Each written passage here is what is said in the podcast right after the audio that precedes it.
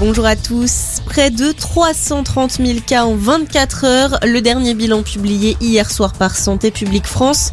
L'organisme qui révèle également que 400 000 cas ont été recensés lundi dernier. Résultat de l'analyse des données a posteriori, un record depuis le début de la pandémie. Conséquence de la crise sanitaire, la baisse des réservations de trains, moins 30% depuis le début de l'année. Le trafic ferroviaire va donc être réduit la semaine prochaine. 10% des TGV et 20% des intercités seront supprimés.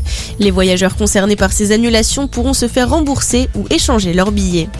Cinquième incarcération Guadeloupe, un homme a été mis en examen et écroué jeudi pour avoir volé plusieurs armes du bureau des douanes à Pointe-à-Pitre en novembre dernier, en marge de l'importante mobilisation contre les mesures sanitaires.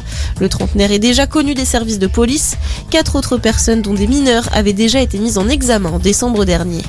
Dans le reste de l'actualité, nouvelle marche commémorative en mémoire d'Estelle Mouzin. Elle aura lieu cet après-midi à Guermantes en Seine-et-Marne. Une commémoration suivie d'une conférence de presse 19 ans après la disparition de la fillette, tuée par Michel Fourniret selon ses aveux. Son corps n'a jamais été retrouvé.